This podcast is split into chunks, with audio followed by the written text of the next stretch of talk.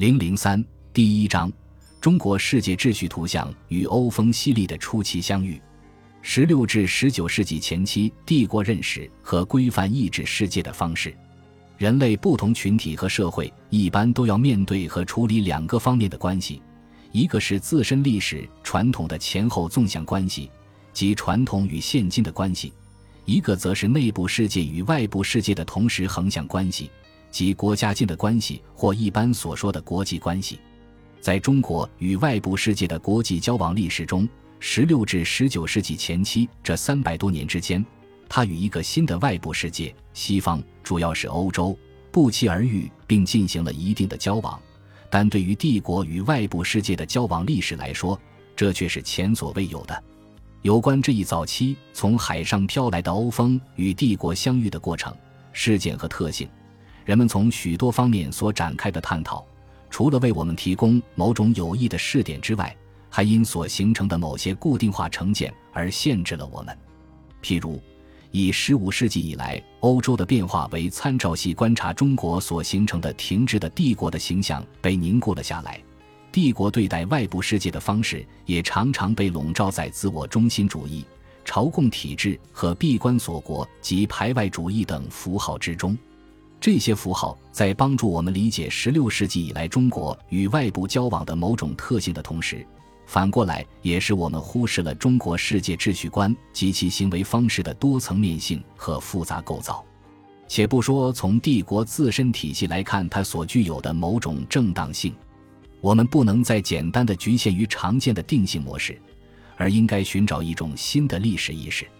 何维亚 （James L. Havia）。对十八世纪末马卡尔尼使团觐见帝国皇帝这一事件以及交往礼仪所进行的解读，就属于要求解构被凝固化的认知帝国模式的一种愿望。我相信他的试点至少激发了我们重新观察这一问题的兴趣和想象力。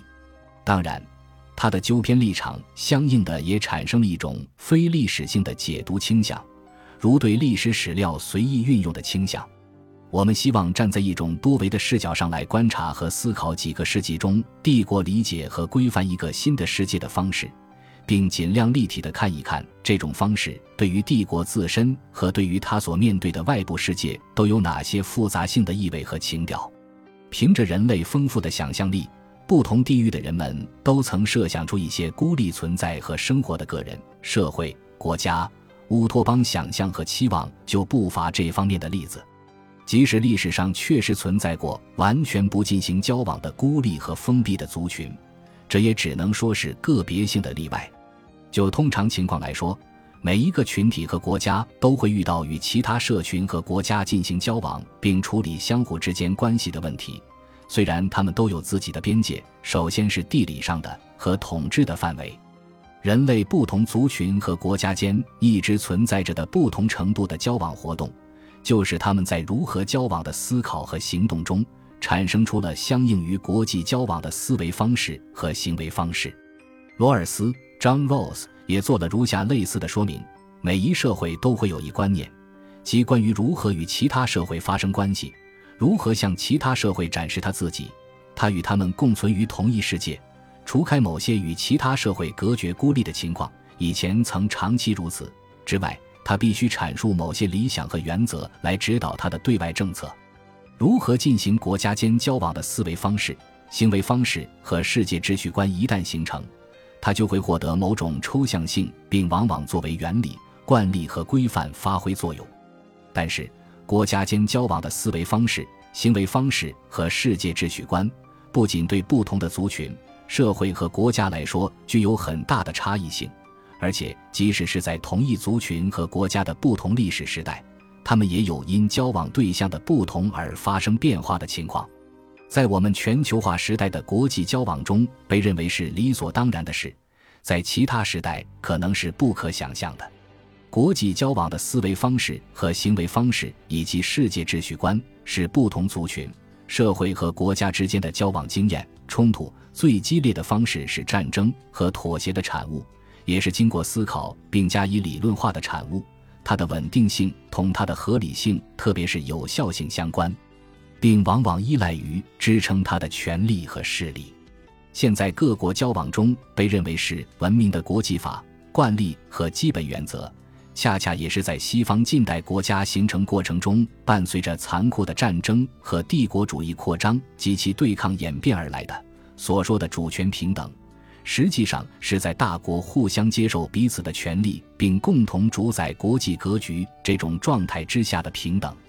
当比较不同的世界秩序观和国际交往理性时，我们如果忽略了它的历史性、过程性和现实性，那么就容易丧失其多重性内涵，容易采取强行化约的理解方式和两极性评价。如朝贡体制并不是传统帝国对待外部世界的唯一体制，把它作为古代帝国与外部世界交往关系的单一框架并不合适。它只是帝国国际交往过程中的一个基本方式和体制罢了。在朝贡方式之外，以缔约方式来维持双边关系的做法也反复实践过。在19世纪40年代帝国开始被纳入列强的不平等条约之前，在汉代，他与匈奴签订过以和亲为主要特征的、付出了很多代价的和平条约；在宋代，他与金签订过极其不平等的条约；在清代。十七世纪末和十八世纪初，他与俄国先后签订过相对平等的条约。早在春秋和战国时代，中国就有五霸通过诸侯国之间的势力平衡来维持国际秩序的经历，也有七雄通过扩张和强权争夺来主宰国际局势的经历。哲学家们围绕国际交往的原理、秩序和规范，则进行了许多思考，如围绕王道和霸道展开的讨论。中国与欧洲的国际交往，从16世纪算起到19世纪40年代前后，经历了三百多年，并得以维持。恰恰也以葡萄牙、西班牙、荷兰、法国、美国，特别是英国整体上接受，至少是容忍中国的世界秩序观、惯例和规范为前提的。当中国想继续坚持和维持他的这一世界秩序观、惯例和规范，并相信他有能力做到这一点时，当英国却相反的决心改变这一秩序，并相信他也能做到这一点时，巨大的冲突不是正在此时才真正变得完全不可避免吗？帝国决心禁止鸦片，可以说只是促使了中英或中国同西方巨大冲突的到来。以后的冲突，则是中国与列强在条约制度之下的冲突。当我们说中国传统的朝贡观念和秩序不平等时，谁又能说靠力量强加给中国的新秩序就是平等的呢？中国在与作为新势力的西方进行交往时，整体上没有改变它的世界秩序观、惯例和规范，是因为这一秩序整体上仍然是有效的，并被坚信是合理的。乾隆所做出的禁止传教士传教这一反应，恰恰是罗马教廷的不明智决策引起的。三百多年间，中国同一个新的西方世界在以贸易和传教为主、各自基本独立进行的交往过程中，展示出了一系列交往的原理、惯例和规范。正如它不是一时形成的那样，它也不是一时就可以完全终止的；正如它在变化着那样，它也在固执地抵制着变化。晚清帝国一直拒绝西方在北京派驻使节的要求。在签订了许多不平等条约之后，还仍在坚持。帝国像要求自己的臣民那样向西方使者要求的三跪九叩体制，实际上不过是清代才形成的礼制。帝国在对待外国使节的方式上也并非没有弹性，他同外国所进行的贸易，也不是除了广东之外就没有在别的地方出现过。有一个时期与俄罗斯的贸易就在帝国的心脏地带北京进行。后来才从北京移出，在没有枪炮的环境下，帝国自己就皈依了藏传佛教。它与儒道的冲突往往是自身内部的冲突。如果让中国人自己选择，基督教也并非不可能因中国人自己而变成中国的一部分，不需要通过传教士征服来达到。中国与基督教的冲突，在十九世纪四十年代被纳入不平等条约之下后。所引发的一系列教案，以及由此导致的帝国与西方列强的更大的冲突，结果最终都由列强在战争中的胜利来决定。这不可能使中国人与基督教之间达成理解。中国在悠久的历史中逐渐演变并形成的思考和处理与外部世界关系的思维方式和行为方式，是由与宇宙天道秩序相连的原理、惯例和规范等构成的体系。朝贡体制是它的一个表现或一部分。卡尔多伊奇 （Karl W. Deutsch） 指出，只有世界上幅员最辽阔和实力最强大的国家，才有可能形成通过其努力所塑造出的某种至少似乎有理的世界形象，才有可能改变这一世界形象，或者全部地或在很大程度上根据他们自己的愿望维持这一世界形象。当我们简单的用闭关自守、闭关锁国。自我中心等思维定式看待那几个世纪中帝国与外部世界的关系时，我们就往往既不会考虑帝国为什么这样做，也不会考虑帝国究竟在多大程度上是这样做的。黄启臣根据清代前期中国与欧洲的贸易情况，认为用闭关锁国来概括那个时代帝国的对外特性是有问题的，即使对帝国所做的闭关自守的常见性批评是有道理的。那么反过来也需要设问一下：根据什么来设想当时的中国应该像是一个开放性的世界？